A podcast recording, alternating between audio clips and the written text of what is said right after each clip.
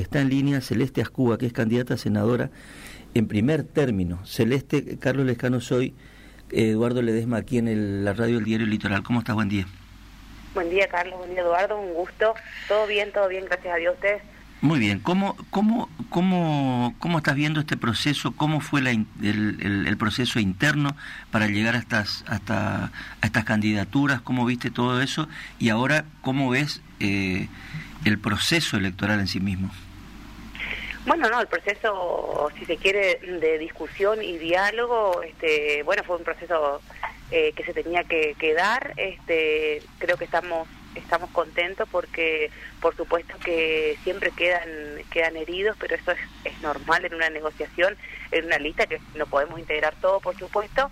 Eh, pero creo que en el marco del diálogo y del respeto se ha llegado a un consenso y una lista de la cual estamos contentos porque es representativa, es una lista amplia, una lista diversa, donde hay jóvenes, mujeres, eh, gente adulta, más grande, con experiencia, me parece que eso es lo que hace, hace rica y hace interesante a nuestra, a nuestra lista, a nuestra opción. Eh, eh, Celeste, bueno, vos integrás el lote eso, el lote que llamás este, joven. Vos sos muy joven. es eh, difícil para mí preguntarte, pero estamos hablando en política y en, sos parte de la renovación. ¿Cuántos años tenés?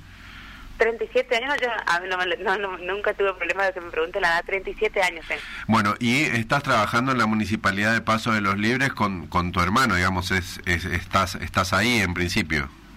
Yo actualmente soy concejal en la Municipalidad de Paso de los Líderes, pero cuando iniciamos la gestión fui secretaria de Acción Social y secretaria de Coordinación y Planificación y actualmente estoy este, terminando mi mandato de concejal. Ok, y ahora encabezás la lista del Frente de Todos como primera candidata a senadora de ese, de ese frente y bueno, como decías, en el cierre, bueno, quedaron algunas, este, algunos heridos y qué sé yo, ¿cómo crees que eso se va a encauzar de cara a queda un mes y moneda para, para la elección del 11 de junio?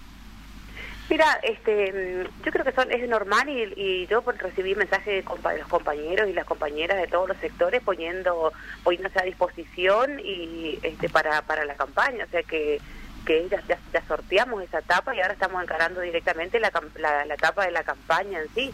Mm. Eh, como te digo, viste, aparte yo soy una persona de, de, equipo, de trabajar en equipo y, y, la verdad que estoy contenta por esos mensajes y por supuesto que les pedí eh, contar con ellos porque son personas de más experiencia. Yo soy una persona más joven y es la primera vez que voy a estar en la legislatura provincial, o sea que necesito de, de, esa experiencia y a mí me gusta y me sirve, digamos.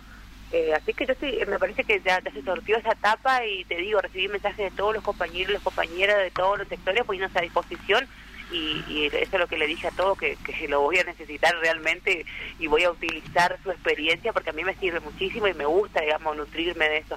Ok, ¿y cómo va a ser la campaña? Y bueno, por supuesto, ir recorriendo las diferentes localidades. Ahora nosotros estamos por ir a Santo Tomé. Este, si bien yo pertenezco más a la zona del, de la costa del Uruguay, eh, vamos a tratar de visitar la mayor de localidades posible. Eh, también capitalizar un poco el tiempo, ¿no es cierto? Porque no son tantos días, así que que las visitas sean que sean ricas, que podamos charlar, que podamos tener un encuentro fructífero y eso es lo que estamos armando, se está armando la agenda, se está armando toda la parte gráfica, todo, eh, vamos vamos paso por paso, rápido, pero eh, a full, pero pero vamos vamos yendo, digamos, con toda la parte organizativa, primero la parte gráfica, eh, publicitaria, etcétera, y, bueno, hoy nos estamos yendo a Santo Tomé, ayer estuve en la ciudad de Corrientes, así que bueno, vamos vamos yendo en, en ese sentido. Eh, acá va a haber eh, un acto un acto de presentación, un acto de cierre, qué es lo que eh, va a ser en Capital, qué es lo que va a pasar con Goya, eso es lo que están definiendo ahora, la agenda de la campaña. Exactamente, estamos definiendo la agenda de la campaña, en principio habría un acto en Capital, pero este, eso se está definiendo todo y lo, este, lo, el grupo que está como cabeza de campaña es el que va, a definir, digamos, donde hay diferentes actores, no es una sola cabeza, es un grupo de, cuatro personas, así que ellos están definiendo todo por una cuestión organizativa que no podemos poner absolutamente todas las cuestiones en una mesa tan grande, digamos. Entonces ellos son los que están, el comando de campaña, si se quiere, organizando esta agenda. Celeste, y, tengamos ya vamos a hacerla pública. Vamos a suponer que, que sos eh, que sos elegida senadora. ¿Qué es lo que te qué es lo que te planteas, digamos, como miembro de la de la Cámara de Senadores en tanto y en cuanto este sos mujer, eh, venís del interior, eh, estás en el lote, como decía, en el lote de, los jóvenes, de la renovación, de, de, los cuadros dirigenciales, todo eso seguramente genera un esquema de una visión primero y un esquema de responsabilidad después. Eso traducido a temas, a proyectos, ¿qué es lo que te imaginas?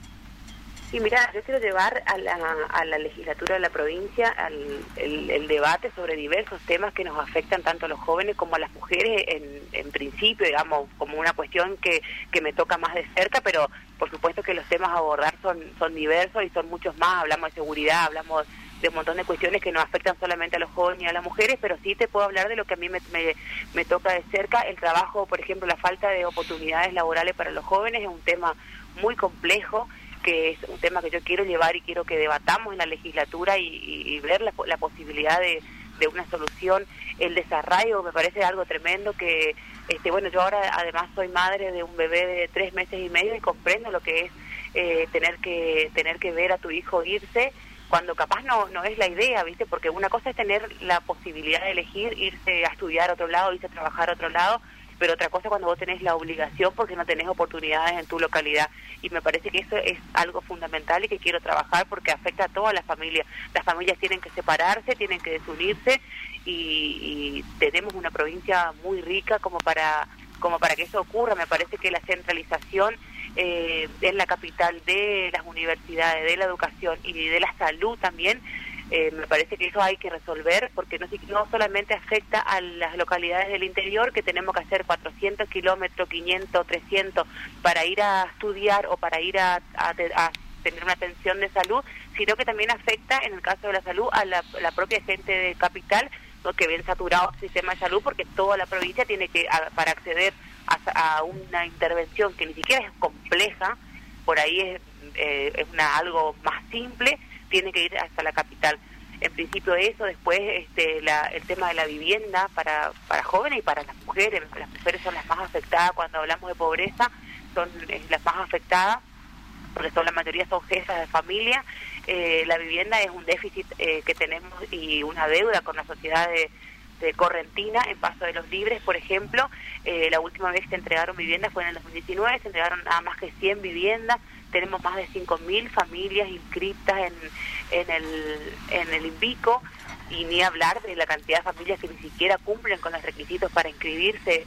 Este, nosotros, por ejemplo, desde la municipalidad, y es algo que a mí me gustaría llevar a la legislatura, este, tenemos, eh, trabajamos con una vivienda social, porque ¿qué pasa con la gente que no cumple con los requisitos para acceder vivienda de INVICO?